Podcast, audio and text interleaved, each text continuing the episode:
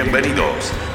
Aquí comienza la segunda temporada de Duros de Roer, el espacio para las historias de los distintos de siempre.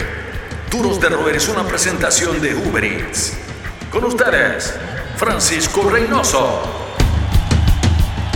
Nuestro invitado de hoy ha pasado por cada una de las castas en la escena del rock en nuestro idioma. Fue roadie, manager, productor, director de un sello de peso, bajista, entre otras muchas ocupaciones. Se cuenta la leyenda que fue el primero en ponerle el ojo a los fabulosos Kylax y al sonido de gente como Animal y Masacre, referentes de la movida latinoamericana en Sudamérica, en el cono suramericano, en el underground, en nuestro idioma. Se ha codeado y ha trabajado con grandes eh, figuras de la música a nivel planetario. Por ello, en este episodio de los eh, duros eh, de roer, es un honor presentar a un distinto de siempre, el señor Alejandro Taranto, un duro roer, claro está.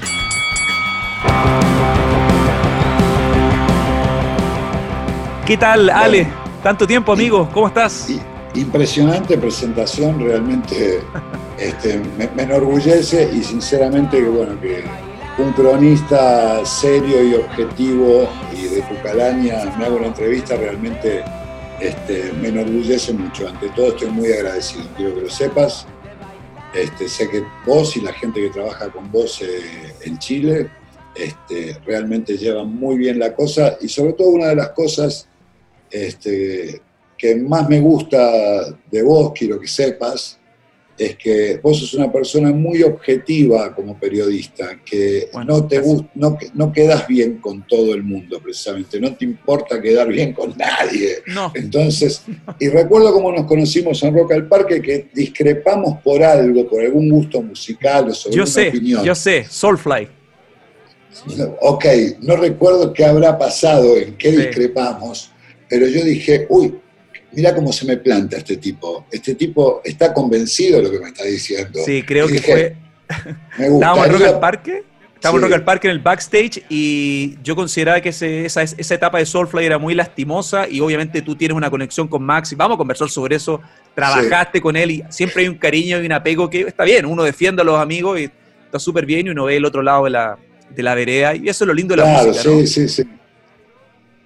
Bueno, pero en ese momento yo pensé, y te lo dije, cómo me gustaría tener tiempo y momentos para poder charlar y debatir de música y de la escena contigo. después, bueno, después ya nos, nos vimos alguna que otra vez en algún cruce de likes. Sí. Pero hoy es buenísimo poder estar acá en Duro de Roder. Finalmente, Ale, de hecho, a comienzo de esta temporada, Alejandro Taranto tiene que estar y acá en el último tramo, esta segunda temporada, hemos, hemos, hemos eh, conversado con varios amigos. Eh, primero, entiendo que estás en, la meca del Stoner Rock, en el Sky Valley, ahí en Coachella, en el desierto. Estás hace un año. ¿Cómo te ha tratado la pandemia en una locación con tanta historia, una locación que debe haber sido un cambio importante desde Buenos Aires, Argentina, pasar al desierto californiano, ¿no?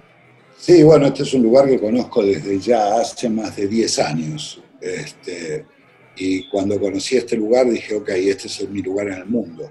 Fue lo primero que sentí, la energía, el, la cantidad de, la gran factoría de música que tiene este lugar.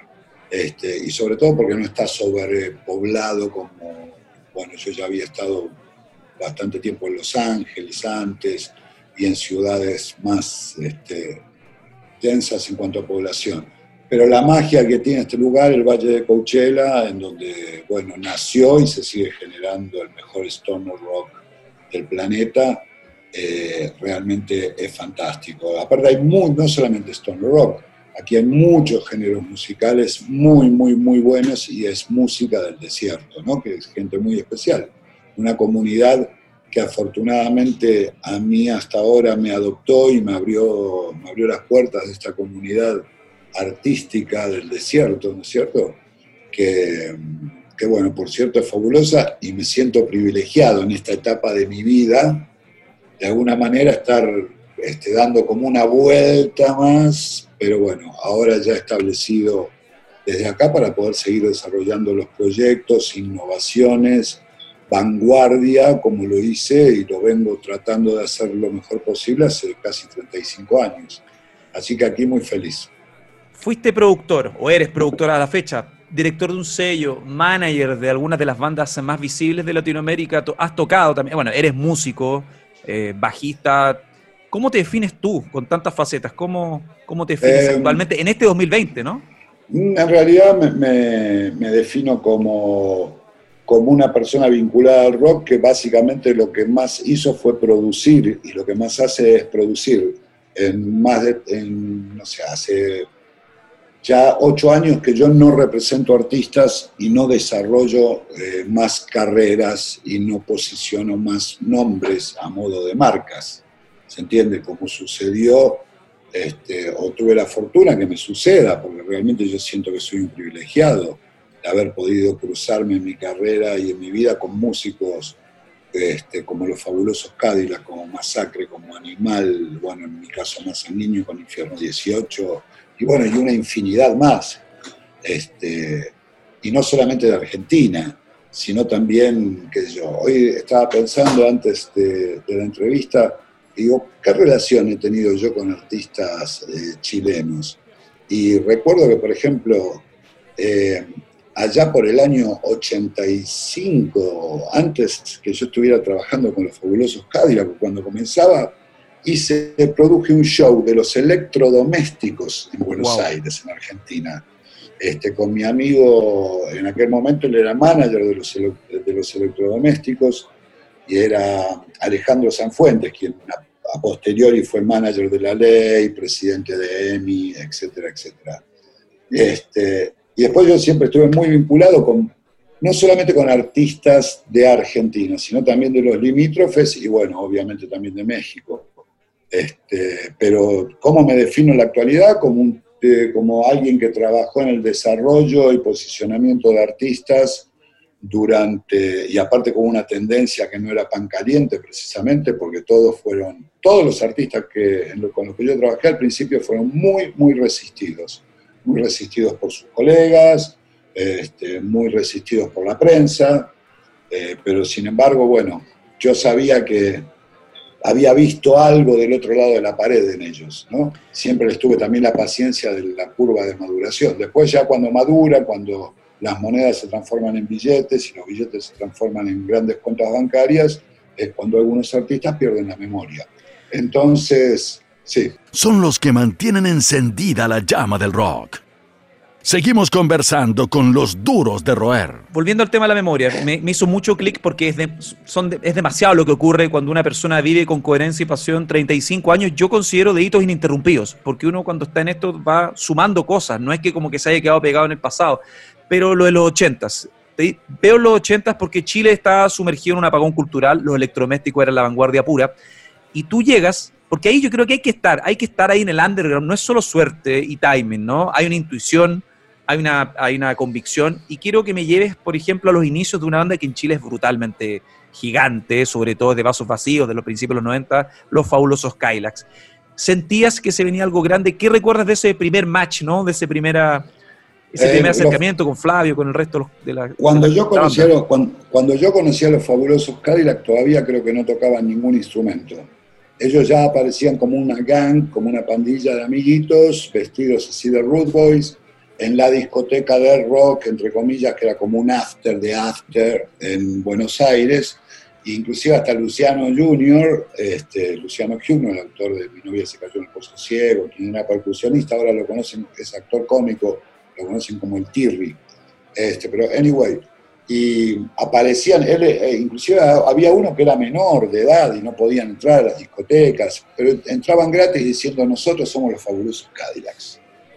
Entonces ya tenían como, como un jam los tipos, viste, que rompían con todo el estereotipo, inclusive de imagen, de lo que era en ese momento la música anglosajona rock pop, que era todo el estereotipo eh, de los pelos parados, tipo soda estéreo de la primera época, ¿se entiende? Y estos aparecían que eran como los madness del subdesarrollo, de alguna manera.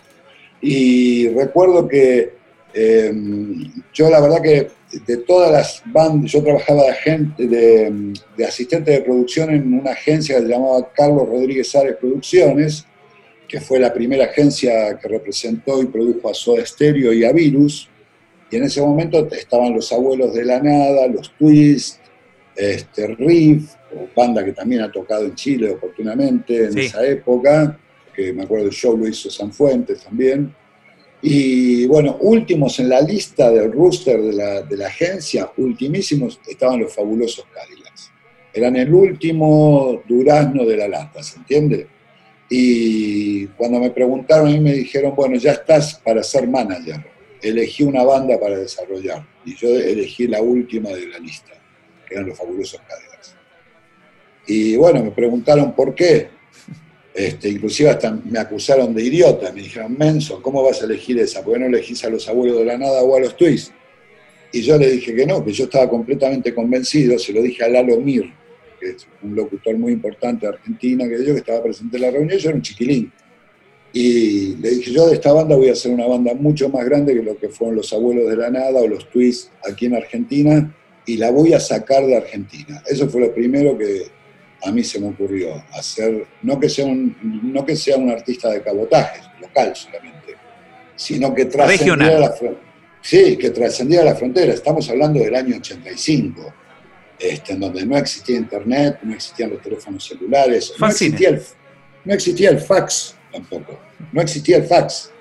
Así que imagínate el trabajo que hubo que hacer y que había que hacer. ¿no? Tampoco existía, pero no era la verdad, porque no, no éramos magos, eh, sí poníamos mucha pasión, pero no existía tampoco la gran cantidad de oferta de bandas que existe en la actualidad, ¿no? de 30 años después. Pero sí yo vi el encanto que dije, bueno, con esto, esto es romper con el estereotipo del rockero argentino, que era el Charlie García, el Fito Páez, el hey, loco, así con ese dejo de hipismo, ¿no? Igual en honor a la verdad voy a hacer una declaración que, que creo que la hice alguna que otra vez, pero a mí personalmente, musicalmente, nunca me gustaron los fabulosos Cadillacs. Sinceramente. Era un tema más de actitud para ti. Era una cuestión de actitud y una cuestión, lo pienso ahora y lo he declarado, primero porque ganaba mucho dinero yo. Yo ganaba el doble de lo que ganaba cada músico. Porque cobraba como músico y cobraba como representante. Este, y aparte, ¿por qué? Porque ellos no eran una banda de cuatro, eran una banda de nueve para dividir el dinero, ¿se entiende? Y cuando empezaron a ganar dinero, también, claro, se encontraron con un montón de dinero que despilfarraron este, en cosas juveniles. Este, eh, eso fue lo que sucedió. Y bueno, este, la verdad que la pasamos muy bien, crecimos juntos este, y, viví momentos que, como haber grabado a Celia Cruz, digamos. Yo participé hasta el disco del satánico Doctor Cadillac. El disco, en el disco del satánico Doctor Cadillac, yo no aparezco en los créditos del disco porque en ese momento fue cuando ellos se enojaron conmigo, yo dije, bueno, ok, váyanse a cagar y tal, pero yo jamás inicié ningún juicio, ni demanda, quisiste dejar de trabajar conmigo, ok, adiós. Salió el satánico Doctor Cadillac, que fue el cuarto disco, y la banda entró en un deceso muy importante, lo muestra la historia. A tal punto de haber grabado después el volumen 5, ya quizás un disco con buenas canciones, pero también con poco recurso, y haber llegado a grabar un cover como Sopa de Caracol de Wilkin, no sé si se acuerdan. Sí. Este, después, bueno, levantan con un discazo que fue El León, ¿no? que yo no tuve nada que ver en ese disco y realmente me parece un disco ya que los encuentra con una madurez en cuanto a lo musical, este, que tuvieron digamos, en, ese momento juntos llegamos a, un, tope, ¿se entiende? A un high. Y después de ese high eh, fue el, bajón que los hace, nos hace también madurar en, un punto a todos, ¿no? Para Claro, el porrazo. Para tocar, digamos, para eh, hay que tocar fondo y picar en el fondo de la pileta para salir a flote, ¿se entiende? La metáfora. Sí lo cual es parte de la vida y la parte de madurar y de aprender, ¿no? Y también partir de abajo, ¿no? Se me había ido una historia previa, incluso, que tú fuiste roadie de Virus, ¿no? Antes de eso. No, de Hit, de GIT. Ah, de GIT. Pero bueno, GIT también. En Chile, eran, en Chile eran estrellas, o sea, estrellas eran personajes, porque en Chile sí no había una visibilidad con los artistas chilenos por el apagón cultural de la dictadura. Y las bandas argentinas tomaron ese envión anímico y comercial también con la infra para crecer. Exacto. Y a mí también, por ejemplo, vos sabes que, bueno, yo empecé trabajando como roadie de los GIT porque yo, a mí me enseñaron desde muy chico que para ser capitán primero hay que ser marinero. Entonces yo tenía el mismo nivel cultural este, y la misma preparación y la misma educación, este, digamos, no con los años, salvando la distancia de los años de experiencia, pero que tengo ahora. Pero no dije voy a trabajar de manager inminentemente o voy a ser músico. No, no, dije, ok, vamos a empezar, voy a empezar trabajando de roadie, de plomo, raso, y así fue que trabajé dos shows de plomo raso hasta que los músicos me dijeron, no, venía a comer con nosotros, vení, vos no vas a trabajar de plomo, vos tenés que ser manager. Y también quien fue el manager de GIT, el finado Rodolfo Ambulatorio, que fue quien me dio la primera oportunidad también. ¿no? Yo no me olvido de todas esas personas que me dieron muchas oportunidades, siendo yo un muchacho chico y que bueno, que todas las cosas que yo proponía por lo general me preguntaban o me acusaban directamente de estar loco, ¿no? porque eran cosas que aparentemente iban a ser imposibles. Recuerdo cuando la propuesta de Animal, la prensa me decía y colegas me decían, ya estamos remontándonos, saltando a, a los 90. Al, primer lustro de los 90, ¿no? Sí. Y me decían, no sé, Taranto, qué es lo que querés inventar ahora. Ya inventaste a los nueve gorditos desafinados, me decían eso. Y ahora, ¿qué es esto? Heavy metal en pantalones cortos, en short pants, este, con, camisas, con, ¿qué lo robaron? Los manteles a la abuela, con las camisas cuadrilleras, así leñadoras, ¿no? Y bueno, siempre me dijeron, no, que hasta los artistas que trabajaban conmigo, cuando, nunca me voy a olvidar cuando le dije a Animal, este, bueno, ok, muchachos, nos vamos a grabar el próximo disco a Los Ángeles. Más que un club, una familia. Sigues junto a los duros de roer.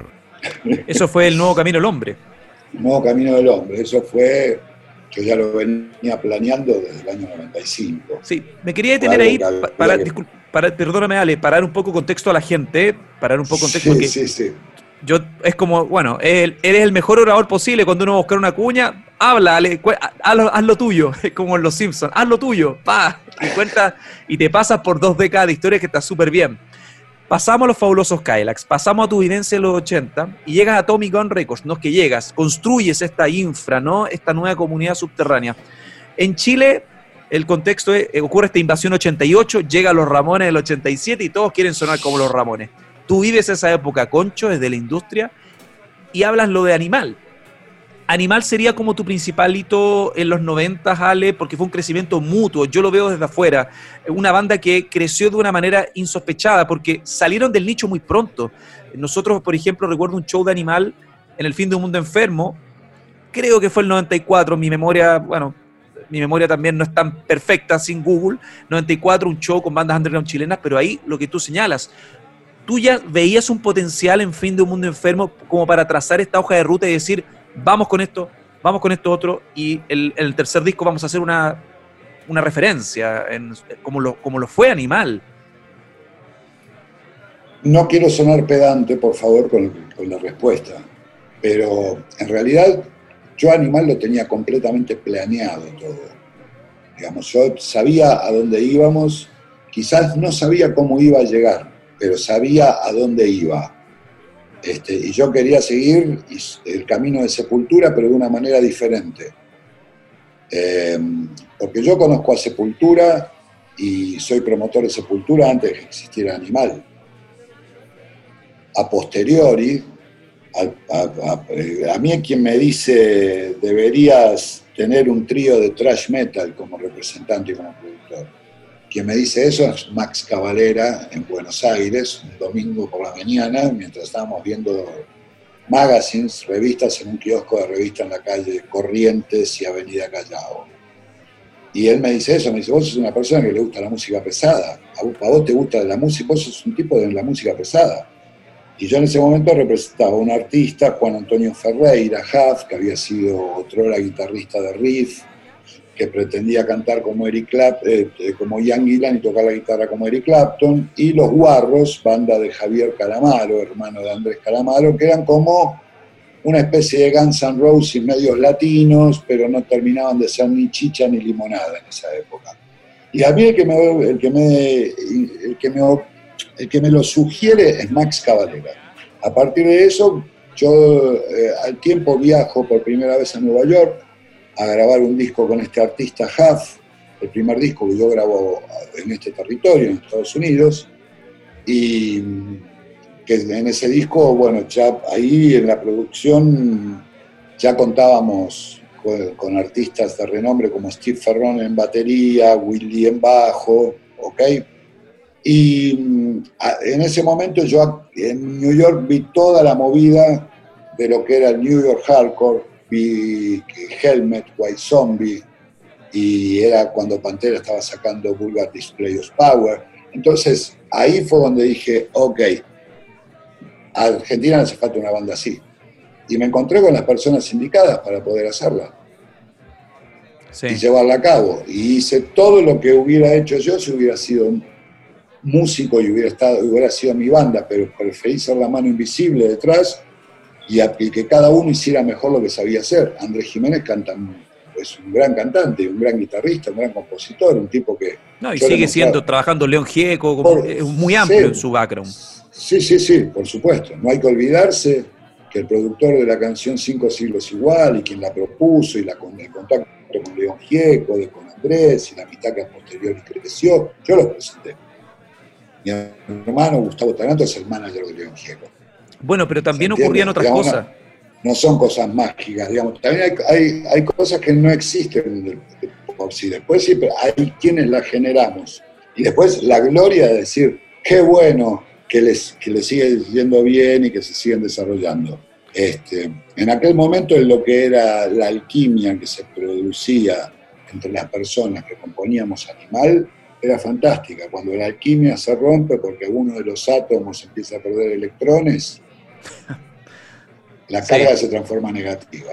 Bueno, Poder Latino, Max Caballero en la producción, en los Indigo Ranch, en la infraestructura soñada, en el timing donde uno tenía que ir a grabar allá, con toda la visibilidad del sonido corn previo y todo aquello, pero lo de Max era el, camino a seguir, el camino a seguir en el sentido que es un vínculo bien, bien eh, orgánico que tú hayas cosechado con él desde los primeros shows de Sepultura en Argentina. Pero lo que a muchos nos voló la cabeza fue, por ejemplo, contar con un feat de Lemmy Kilmister en, el siguiente disco de Animal, si mal no recuerdo. Contar con Lemmy Kilmister y que colabore en una banda. Eso fue en el 99. Claro, en, en Usa Toda Tu Fuerza. Por eso, te, por eso Exacto. ¿cómo, ¿Cómo fue gestionar eso? Porque es difícil. Eh, lo que es fácil es abrir un show. Digo, es fácil con los contactos y todo. O sea, es más viable, pero no es usual que un artista de la talla de Lemmy, Lemmy igual un tipo con los pies en la tierra, muy, bueno, que extrañamos hasta hoy. ¿Cómo fue eso? ¿Cómo fue hacer, generar el interés de un tipo que es muy llevado a su idea, un ídolo que, que es irrepetible y colaborar con una banda que no cantaba en inglés? Bueno, en este caso, Usa toda tu fuerza fue el tercer disco que Animal grababa, que yo producía de Animal acá en Los Ángeles. Sí. Porque ya había sido el primero. el Nuevo este, Camino del Hombre y después Poder Latino. El Nuevo Camino del Hombre, que ya en ese momento venía Billy de Biohazard a visitarnos al estudio, ya los Biohazard con la formación original, con Evan y tal, nos invitaban a los videoclips, a sus filmaciones, lo mismo que los Static Kicks en ese momento, que era una banda nueva eh, para el momento. Fear los Factory.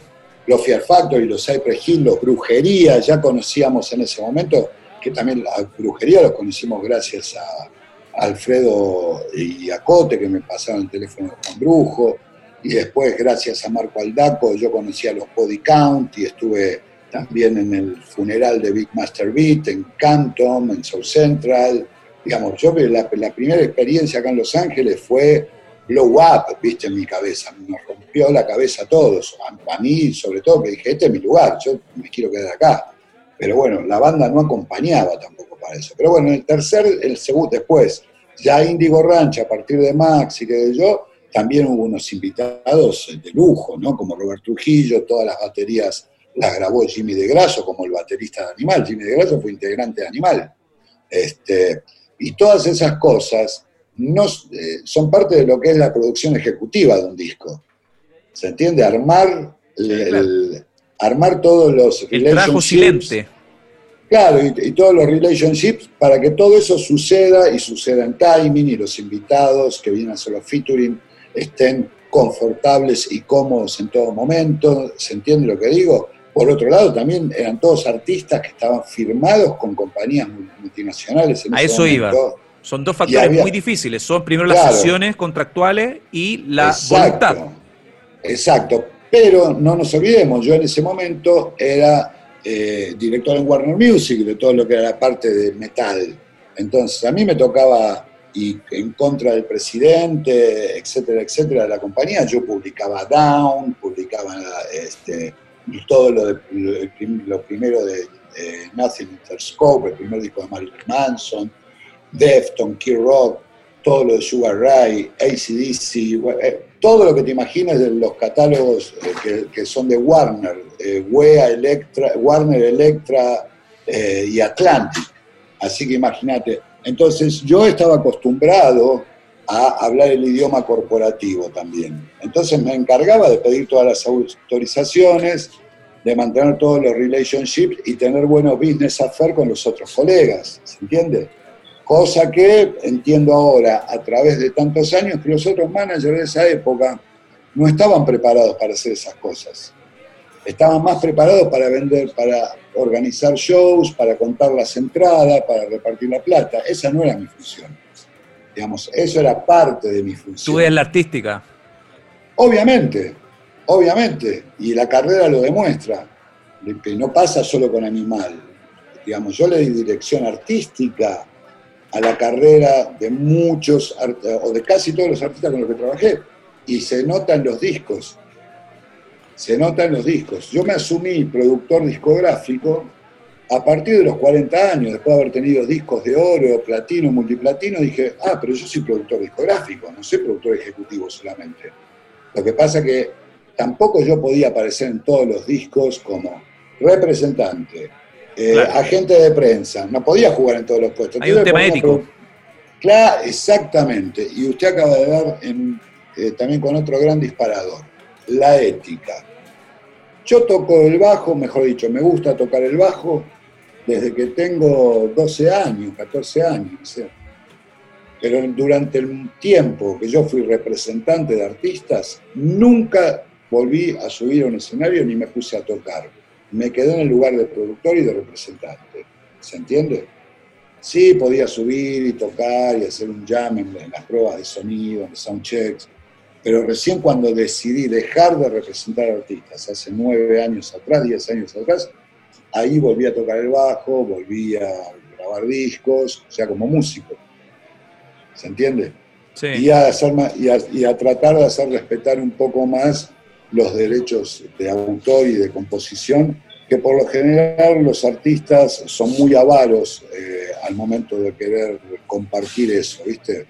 Eh, y ven el árbol pero no ven el bosque. Hay artistas con los cuales que a mí me han contratado y me han pagado por, producirles y co-componer y arreglarles las canciones.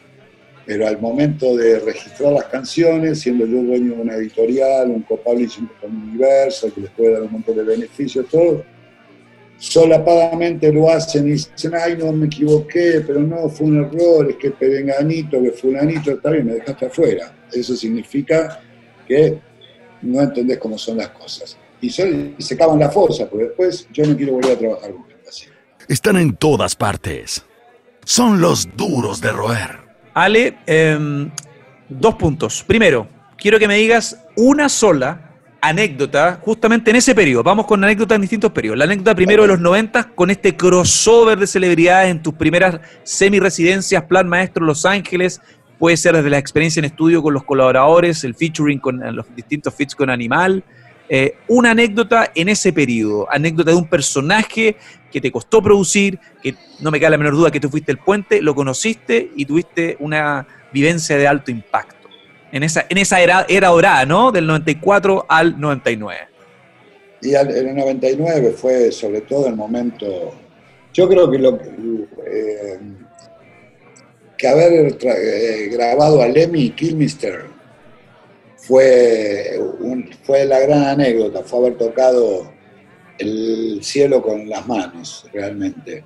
Haberlo llamado desde Madrid eh, con un horario completamente inverso, preguntarle, uh, ¿estás durmiendo? Sí, estoy durmiendo. Ok, te llamo en un par de horas. Sorry, soy Alejandro Taranto desde España. Ok, pum, ok, call me late.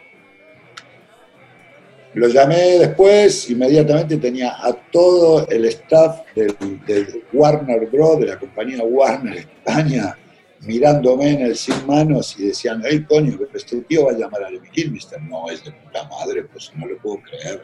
Oh, sí, sí, sí, nos podemos quedar aquí, podemos escuchar, tío. Sí, sí, sí, sí, pop. Yo puse el sin manos. Y ahí lo llamé a Lemmy y le dije lo que, quién era, de dónde éramos, quién me había pasado su teléfono que era una persona llegada a nosotros que trabajaba en el Rainbow, en el mítico bar de Sí, en el Rainbow, la segunda casa del Emio. Exactamente, donde se la pasaba jugando al Pac-Man y tomando whisky. Este, whisky con Pepsi, con Pepsi, ¿eh? no Coca-Cola, Pepsi. Igual que, igual que Max, igual que Jerry Lee Lewis, Pepsi. Este, igual que yo. y así fue que mm, que me dijo, ok, está bien, magnífico, eh, habla con mi manager, con Alex Guerrero, en ese momento, eh, el socio de Singerman, y hablé con Alex Guerrero, que eh, es colombiano, así que pude convenir todo, toda la contratación para ese featuring en español. Realmente, como latinos, en la negociación fue, ok, yo, yo oferto tanto, ok, déjame consultar con el artista, yo ya sabía cuál iba a ser la contrapropuesta. Ok, el artista dice que por favor el doble. Ok, deal, cerramos. Ok, cool. Y así fue que... ¿Y cómo es trabajar con Lemmy? ¿Un tipo riguroso? ¿Llega a la hora? Mira, lo pasé a buscar. Fuimos Andrés Jiménez, esta persona que colaboraba conmigo este, en un auto compacto. Este, me acuerdo que si bien ya estaban todos en, en Malibu, en la montaña, en el Indigo Ranch, en el estudio, el resto de la banda y crew, eh, Andrés y yo nos quedamos en un departamento en pleno Sunset Boulevard, que era el departamento de esta persona que colaboraba con nosotros. Eh, pasamos por ahí, por Westwood, a la bajada de la calle donde, donde está el Rainbow, le tocamos timbre a Lemmy y bajó con su plomo, con Wayne. Venían de gira sin dormir, era un día martes, había tocado el lunes anterior, digamos, la noche anterior en San Francisco, y baja con el bajo. Baja con el famoso bajo Rickenbacker, color madera, ese tallado. Lo que uno pensó era. El bajo de Lemmy. Bueno, y de repente este, le digo yo, ¿para qué traes el bajo? Y dice, porque me vas a hacer tocar el bajo. No, no, no, no, no. Vas a, cantar. ¿Cómo? No voy a tocar el bajo, me dice el tipo.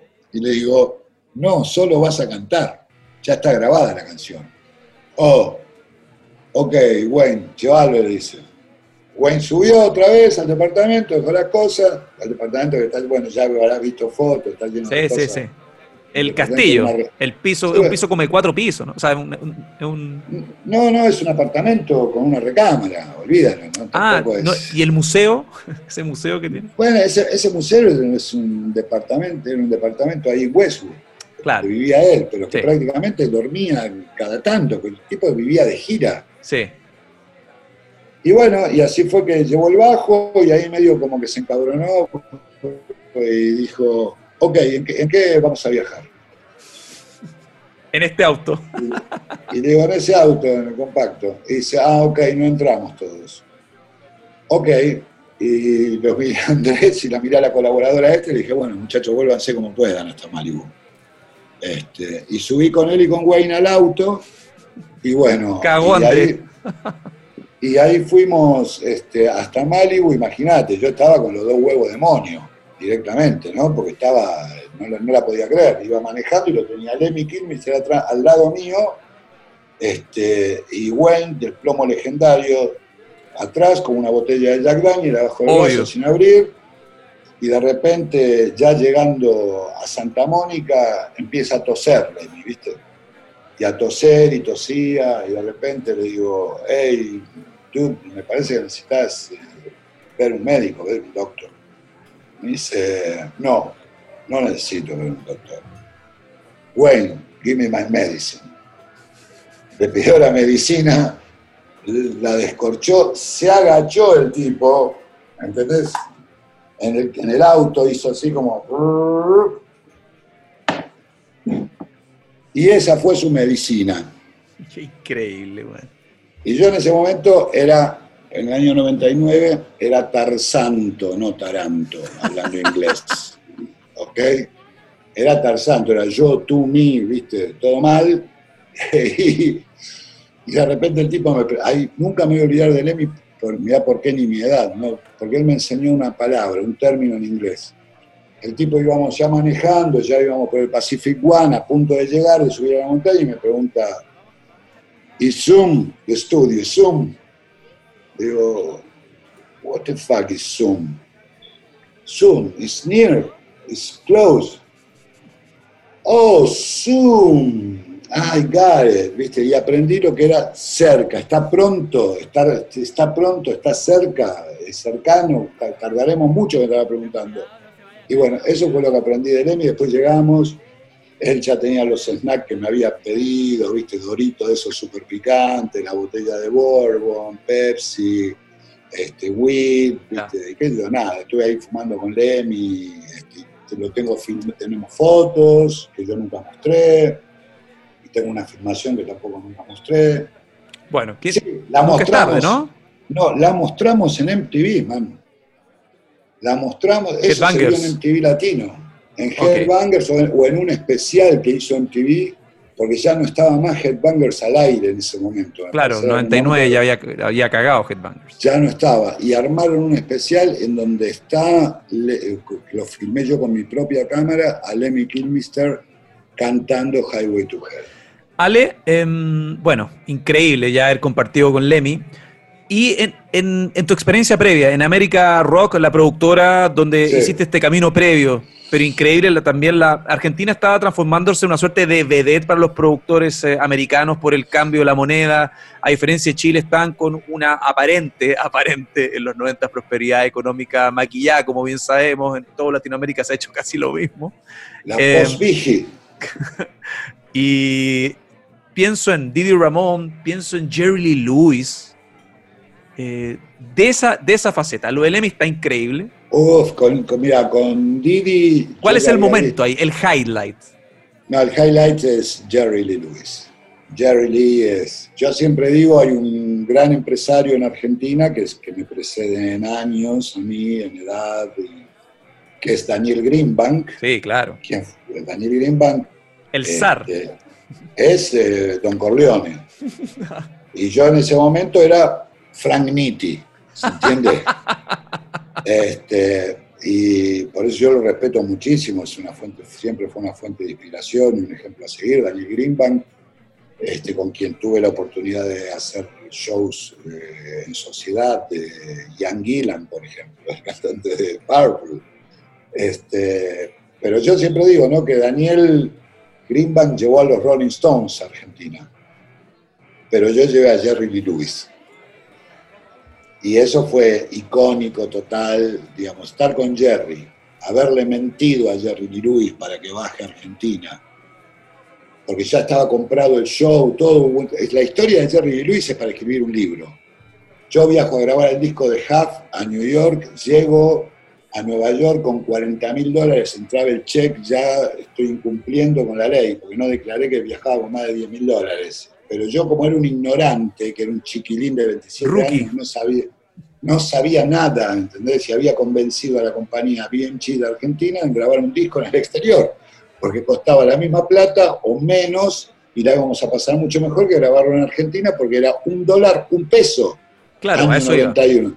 Un dólar, un peso, imagínate. Yo lo vi al toque y dije, es la oportunidad de grabar en el exterior, de contratar músicos, pagarle la misma guita a Steve Ferrone y a Will Lee por su mismo honorario con músico local, sin desmerecer al músico local. Yo lo que quería era desarrollar a mi solista. Y así lo logramos. Bueno, la cuestión es que este, Jerry, eh, a mí me estafan esa plata estando en New York. Eh, finalmente doy con la persona indicada, que era Al Embry, que era el manager histórico de Jerry Lee Lewis, el señor que aparece personificado en la película Great Balls of Fire, manager también de Carl Perkins, de Fat Domino. Y bueno, finalmente eh, le giro el dinero, este, que fueron, bueno, una cantidad importante de decenas de miles de dólares en ese momento y finalmente, dos días antes de bajar a Argentina, él estaba en París y me llaman por teléfono por la diferencia horaria, eran como las 3 de la madrugada, eh, hora argentina, para avisarme al Embry que no iban a viajar a Argentina. Y yo le digo, bueno, pero tengo los tres teatros, Grand Rex, sold out, tienen que viajar. Y me dice, va a ser imposible porque a Jerry le robaron en la habitación del hotel, de la habitación del hotel, su frasco de metadone. What the fuck metadone? ¿Qué es metadona? ¿Viste? Yo no sabía qué carajo era la metadona. Hasta que el tipo que estaba haciendo de translator, porque yo no hablaba un pomo prácticamente de inglés, me dice, no, metadona es el sustituto de la heroína. Eh, ok, Ok, decirle que yo tengo. Decirle que, esto es Sudamérica, que yo acá le consigo lo que quiera. Y se escucha del otro lado a Jerry diciendo, ¿y me pueden conseguir un Ford de 1932? Y le digo, sí, decirle que yo soy coleccionista de autos antiguos y que yo tengo de esos autos dos. ok, y se escucha a Jerry atrás, Pedro Telmo, Pedro Telmo Neighborhood, ¿viste? Pedro Telmo, y que eran el, preguntando, me van a llevar a, hay un barrio que se llama San Telmo en en Buenos Aires. ¿Sabes que el tipo habrá visto algún folleto, viste? De esos de turismo. Cuando a saber quién carajo le habló de San Telmo. Y le digo, sí, decirle que yo tengo varios restaurantes en San Telmo. Ok, dice Jerry que vamos. Así que bueno, de ahí este, hicimos la vigilia de lo que duró el tiempo hasta que subió, que confirmamos todo esto era telefónicamente. No, aparte el tema de las confianzas, los lazos. El, el, pacto de caballeros que prevalecía por sobre todo. Mira cómo ha cambiado el tema ahora. El pacto de caballeros prevalecía ante todo y palabras que ya no están en el vocabulario de la gente como ética, moral, bueno, etcétera, etcétera. Este, tampoco me voy a hacer el cardenal Taranto. No, para nada. Decir, otro, eran otros usos y costumbres. Y bueno, finalmente llegó el señor Jerry Lewis a Buenos Aires con su camisa atada hacia la cintura con un nudo, este, en hawaianas, así en flip-flop, eh, ¿cómo se llaman? Chanclas, y completamente en pedo. Eran las 6, 7 de la mañana y llegó, bajó de un avión desde París, completamente embriagado.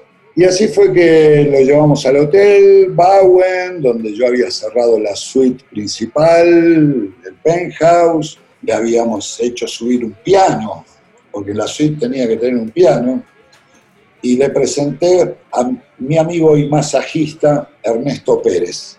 Ernesto Pérez era el masajista de los artistas antes de los eventos.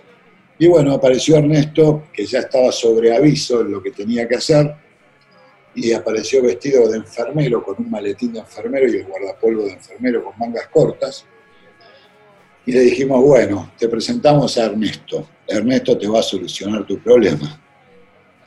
Y Ernesto dijo, por favor, me dejan a solas le voy a aplicar la inyección a Mr. Killer. Y en realidad yo lo vi a Jerry Lee Lewis en calzoncillos con mientras le aplicaban la inyección. La inyección no era de metadona, porque yo no conocía la metadona ni sabía qué carajo era, y aparte yo nunca fui dealer de droga, no, no, no, no. ¿Qué era? Era solución fisiológica. Era todo un gran placebo, una gran mentira que le hicimos a Jerry. Qué locura, weón. Y lo hicimos en complicidad ya con Alembry, porque yo se lo dije al manager antes que sucediera. Le dije, mirá que le vamos a dar un placebo, mentira, yo te mentí. Y me dijo, ok. Y bueno, y sucedieron cosas con Al Embry, que cuando le conté quién me había estafado, él ya sabía, un tipo que se llamaba John Regna, que estafó a mucha gente diciendo que era manager de Jerry Lewis. Al Embry llamó delante mío, llamó delante mío a Nashville, a, su esposa, que era la secretaria, y de Nashville se comunicaron a New York con John Gotti. Averigüen quién, quién, quién es John Gotti. Yo le voy a hablar, yo voy a hablar al tipo diciendo, ¿sabes qué, John? ¿Viste con lo que le pasó al muchacho de Israel y lo que le pasó al griego también? Bueno, le sucedió ahora acá al muchacho argentino y está acá con nosotros y es muy cumplidor, es buena gente. Dice, good boy, man, tenés que ayudarlo, le decía. Obviamente que después la historia continuó, eh, pero es para un libro. No sé si alcanzan los 45 minutos, Francisco querido. La calle es su escuela, el rock su universidad. Seguimos conversando con los duros de roer. No, o sea, yo te escucho atento, es que es muy interesante. Esto ya deberíamos estar ya tomando, ya estamos bebiendo porque tenemos para cinco horas.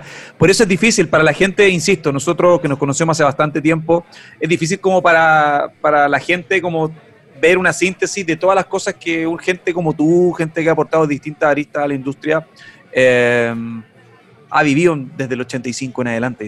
imagínate, ya son 35 malditos años. Y ahí, está, ahí estás ahora en en el Sky Valley, como pensando en Cayus y todo aquello. Acá una pregunta más al hueso. Eh, quedamos en las anécdotas, quedamos en las anécdotas. ¿Cuándo tú sientes que este proyecto que te dio tantas satisfacciones, tanto trabajo, pero también tanto estrés, que superó metas inusitadas para cualquier banda de underground latinoamericano? ¿Cuándo sientes que lo de animal se va a la mierda? Y comienza este golpe, este remesón en la interna, este problema de camarín, como se puede decir de una forma bien, lúdica como corresponde. Eh, ¿Cuándo sientes que todo sea la cresta? ¿En qué momento exacto tú dices esto se va a la mierda? No sé qué va a ocurrir. Es, muy difícil, es muy difícil para los artistas. Yo lo viví en varias ocasiones. Eh, no, en tantas tampoco, en, tres o cuatro, en tres ocasiones que las tengo muy vívidas. Haber llegado a un tope de popularidad y haber estado en un apogeo total y después el bajón, cuando pierde popularidad porque ya está entrando otro ocupando su lugar y el ciclo. Pero eso siempre ocurre, es cíclico. Sí, pero psicológicamente afecta mucho a los artistas, digamos, a, los, a las personas, en algunos casos son artistas, en otros casos son músicos, otros no están preparados. Este, pero por lo general sucede cuando en el caso de Animal concretamente fue terminado el, el Warper Tour. ¿En Europa? Tour. No, no, no, aquí en Estados Unidos pasó. Ok. Fue después de un desgaste muy importante, en donde ya los intereses personales, en donde el medio ambiente de cada uno de los artistas empieza a vibrar de forma diferente, en donde cuando ven que viajas mucho, eh, creen que ganas mucha plata y a veces no es así, estás invirtiendo para viajar, para poder seguir expandiendo el trabajo de posicionamiento y de popularidad. Y en realidad todo se va al carajo en Animal en el año 2000, al finalizado el 2000. Ya venía mal barajado en Europa, este, y que fue cuando renuncié yo, que pensaba yo quedarme a vivir en Europa. Este, y después, bueno, ya estaba comprometido desde el año 98 el Vance Warper Tour de Estados Unidos, del año 2000, y, y, pegado otro festival que era igual, itinerante por todo Estados Unidos, pero que era latino, este, que era Animal, Molotov, Enanos Verdes, Aterciopelados, eventualmente Resorte en alguna parte del tour y Café Tacuba éramos las bandas que hacíamos ese tour. Duró 90 días o más. Y ahí fue donde, este, donde para mí empezó la debacle de Animal, lamentablemente. Después ya insistimos con Andrés, de hecho, para cuando firmamos, renovamos contrato con Warner, para renovar el contrato con Warner, Animal para Warner éramos contractualmente Andrés Jiménez y Alejandro Taranto. Éramos animal.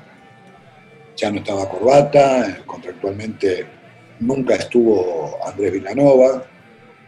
Este, igual la banda ya empieza, digamos, ganó mucha popularidad con esa formación, pero a partir de Poder Latino, pero perdió mucha potencia, en honor a la verdad, a partir del alejamiento de Martín. Martín Carrizo. Martín Carrizo. Que aprovecho, aprovecho en esta oportunidad, todos sabemos, o no sé si saben, queridos amigos de Latinoamérica, quién es Martín Carrizo, les regaló mucha música con Animal, con Cerati, desde su lugar de la batería. Hoy Martín Carrizo está sufriendo una esclerosis lamentable, que es una enfermedad que se llama ELA. Está haciendo una campaña vendiendo t-shirts, poleras, firmadas por eh, los Animal, por el Indio Solari, por Cerati, en distintas, eh, Gustavo Cerati en distintas temáticas, también hats, este, cachuchas, gorras que están muy buenas. Y la mejor manera de poder colaborar con Martín, que está haciendo un tratamiento muy, muy caro aquí en Miami y que se está recuperando de a poco y que el milagro va a llegar a su camino, este, por favor colaboren con él, es lo único que les pido, no suelo hacer este tipo de cosas y menos meterlas Aprovecha el espacio, no te preocupes. Martín, también toda nuestra admiración para él. Ok, gracias Pancho por esto. No es una moda, es una forma de entender la vida. Sigues junto a los duros de roer. Ale, em, ¿hay algo de lo que te arrepientas eh, en general? Em, quizás a no, ver... No, me no, no en me ese momento, nada. en otro. No, no, no voy a llorar sobre la leche derramada, porque yo hice siempre lo que mi corazón me dictó que era correcto hacer, o era lo que yo sentía que tenía que hacer. En el caso este, de los artistas, hay artistas que se acuerdan de las cosas y otros que prefieren perder la memoria, ¿viste? Entonces asumí a, no tener resentimiento, no, no, me arrepiento de nada, no, no me arrepiento de nada, no me arrepiento este, muchos a veces me dicen, no, porque si vos le hubieras hecho juicio a fulano y a perengano, le hubieras embargado tal cosa, no, bueno, ¿sabes qué? Yo quiero caminar tranquilo por la calle, quiero que mis hijos caminen tranquilos por la calle, ¿viste? Y yo el dinero aprendí a ganarlo con la mano derecha, no con la mano izquierda. ¿Hay algún músico con el que te gustaría, te hubiese gustado haber trabajado dentro de esta larga lista de aciertos, de vivencia desde los 80 en adelante? ¿Un sueño por cumplir en cuanto a proyectos? Bueno, muchos proyectos todavía tengo, muchos cumplidos y muchos casi anhelados desde trabajar con Papo y ser amigo de él, este, bueno, con todos estos internacionales que son muchísimos, digamos. Pensar que yo trabajé con Ramones muchas veces, 18 shows. Pensar que estuve la fiebre, la fiebre misma en Argentina, donde en, la, Argentina tenían una popularidad que no tenía en ninguna parte en ninguna parte. Este, estuve en el Adiós Amigos, trabajé con los Die Tottenhausen y los publiqué, eh, Neurotic Outsiders. Eh, Bandaza. claro, el otro día le decía a Matt Solum, le comentaba, digo, pensá que yo te llamaba por teléfono a tu casa para hacer los phoners, este, y hermano obviamente que ya ni se acordaba, ¿no? No, bueno, ha hecho pocos este, phoners Matt Sorum, y hay uno hay bastantes temas como para que el tipo haya tenido la cabeza en otra parte, desde ver el Revolver, Guns, todo el rato. Sí, sí, y ahora tiene un proyecto, con, está tocando con Bill Gibbons, ¿sabes? De CC Top, y este, estuvieron grabando acá a 40 minutos acá en mi casa, en Joshua Tree. Mira. Este.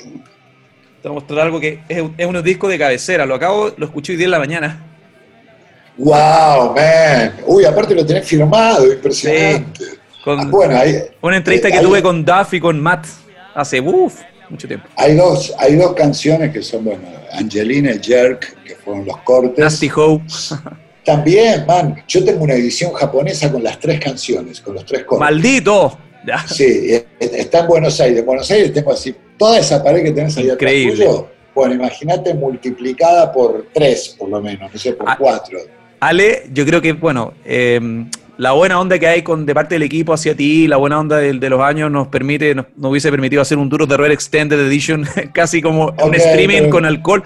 Vamos a buscar un Duro de Roer como un divagar de Roer, una cosa así como que sea como ya cuatro horas con alcohol, música increíble, porque realmente contigo uno puede estar compartiendo vivencia y la pasión por la música hasta hasta, hasta, el otro día, ¿no? Son tipos muy profesionales para trabajar, por eso me encanta, me encanta poder dialogar con ustedes, saben escuchar, un tipo que sabe preguntar, pero que sabe escuchar, Este, y bueno, y antes de terminar con esta primera entrevista, espero que sea la primera y no la última, quiero mandarle un saludo a los artistas chilenos con los cuales yo estoy vinculado. Justo iba para allá.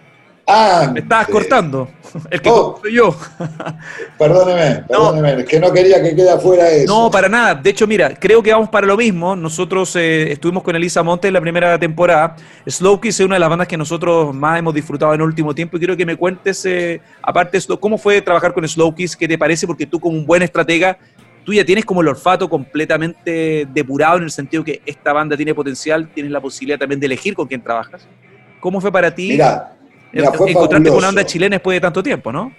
Fue fabuloso. Me llamó Oscar Sayavedra, un colega mío, argentino, que bueno, es más chileno casi que argentino. Sí, con Guana, Electrofobia, lo conocemos. Exactamente, exactamente. un tipo al cual yo quiero mucho y nos conocemos desde nuestros comienzos, comienzos y me dijo, Alejandro, man, mira, esta banda tenés que darle bola, atendelos, este, adaptate al presupuesto, fíjate, yo sé que te van a encantar.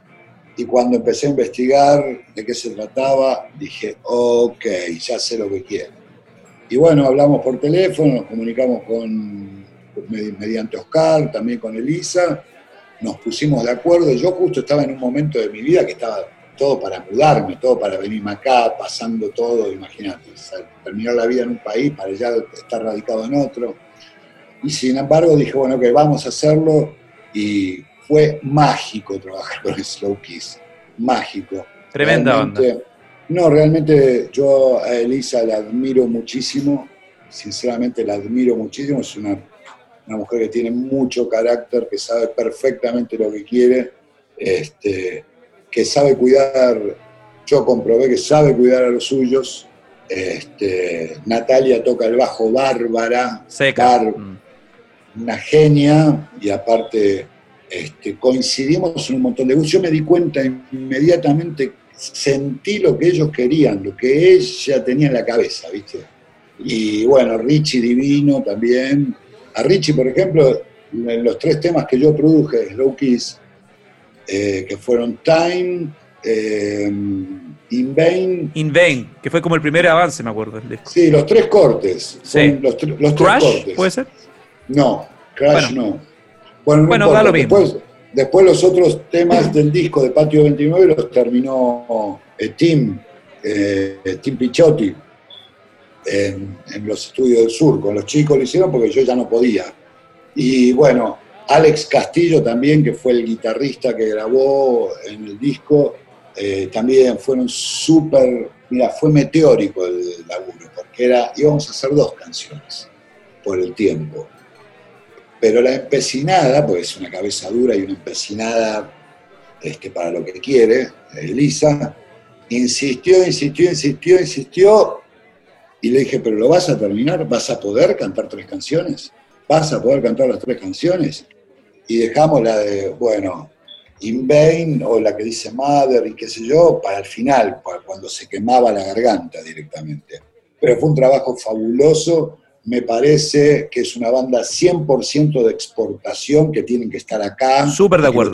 Y que los, chilenos tienen que estar súper orgullosos y todos los latinos tenemos que estar orgullosos de esa banda de Punk Girls Riot que son lo más son lo más, y la verdad que deseo producir lo próximo de ellas, este, que me encantaría hacer algo todavía más pesado y que conserve la melodía, ¿no? Este, y demostrar que nosotros desde el Cono Sur tenemos el conocimiento, la capacidad y los músicos talentosos para poder eh, competir de igual a igual este, con músicos, este, en este caso locales de Estados Unidos o británicos o europeos. Eh, y Slow Kiss es uno de esos exponentes, sin lugar a dudas. Somos duros de roer y nos gusta. Sigues conectado al Club de los Distintos de siempre. Querido Ale, un gustazo, realmente. Esta respuesta, yo ya sé, yo, o sea, más que respuesta, esta pregunta a esta altura del partido da lo mismo, pero ¿te consideras un duro de roer? Total, total, siempre, siempre me consideré siempre dije que yo no era la oveja negra, yo era el búfalo blanco. Eh, así que sí, sin lugar a dudas. Siempre dije también, el día que pierda la pasión por la música y por desarrollar cosas artísticas, este, voy a hacer una carrera de real estate, de, martillero público y me pondré una inmobiliaria. Bueno, ahí plata segura. Igual ya no creo que lo haga a esta altura de mi vida, no creo que lo haga, pero bueno, gracias a Dios tenemos la música, tenemos la gente que la sabe apreciar y rock es una guitarra distorsionada. No confundamos la palabra rock, que tan bastardeada está, y reivindiquemos el rock. Oye, ahí me acordé de Papo.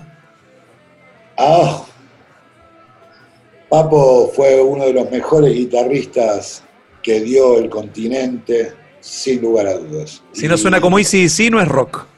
No es rock, no es rock. rock. Rock con tamboriles no es rock. En este caso es música caribeña, son otros géneros, pero no es rock. The One and Only, Alejandro Taranto desde Los Ángeles, eh, con su corazón en Argentina y también la escena chilena, desde electrodomésticos hasta nuestras queridas y queridos Slow Kiss, que yo creo que eso es lo interesante, ¿no? Todo está en el mismo círculo. Y también, y también la nueva actitud de... Ah, también, de nueva actitud de Valparaíso. Sí, sí, mi amigo. De Viña del Mar, de Viña del Mar. De Viña, perdón, de Viña, de Viña. Viña del Mar Hardcore, mi querida ciudad jardín también. Impresionante. Alejandro Taranto. Saludos a todos mis queridos amigos, a todos los que quiero mucho en Chile, al Loco John, este, Alfredo, a Cote, bueno, a vos, a los Mujica, este, bueno, a todos, a Robert, ¿viste? Usted, a Lulú Rosasco, son amigos de muchos años a los cuales quiero mucho y Dios quiera que pronto pueda estar en Santiago para verlos y comerme una chorrillana con ustedes. Ahí vamos a estar en el bar también tomando unas cervezas cuando toda esta maldita pandemia llega a su fin. Alejandro Taranto, un duro de roer en esencia. Muchas gracias, Ale. Estamos en contacto sin lugar a dudas. Esto fue Duros de Roer Podcast. El último apaga la luz. El Club de los Distintos de Siempre fue presentado por Uber Eats. Hasta la próxima.